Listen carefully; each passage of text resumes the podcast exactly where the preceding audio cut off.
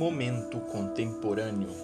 Para a atualidade, podemos observar os frutos do ideal socialismo pelo mundo, que são unipartidários. Então, esses locais só tem um partido.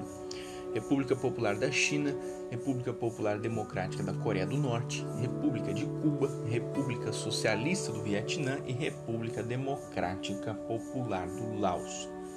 Esse é o primeiro ponto que temos que abordar no momento contemporâneo, que os socialistas eles são unipartidários, eles não admitem o outro, o contrário.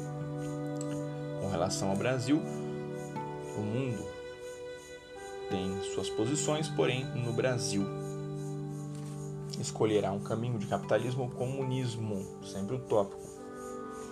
Então, estamos diante de dois caminhos. Qual o caminho que o Brasil está optando ou já optou? Então, para esse diagnóstico, temos que analisar alguns fatos em nosso país e, posteriormente, seus precedentes mundiais. E aí nós vamos saber em que caminho nós estamos ou para onde estamos rumando ou já chegamos. Primeiro ponto, no Brasil, nós temos discussão sobre aborto.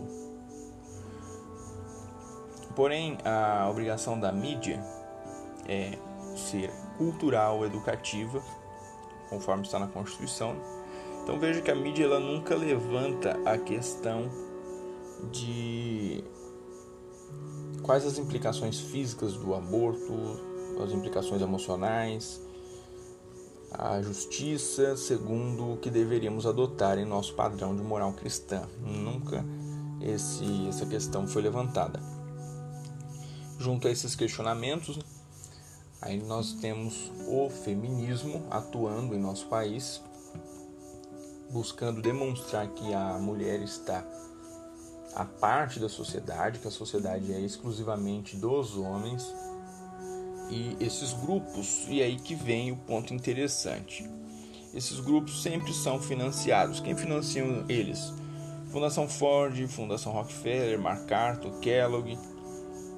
E aí, a título de exemplo, né, Fundação Ford, ela, olha o que ela fez entre o ano de 2009 e 2011. Né? O CFM, a maior organização abortista do Brasil, recebeu 400 mil dólares da Fundação Ford.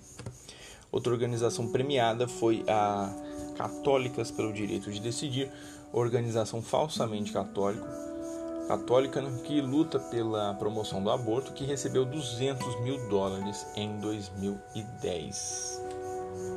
Então, quem que disse isso? Né? A UF conservadora, o aborto e as corporações internacionais.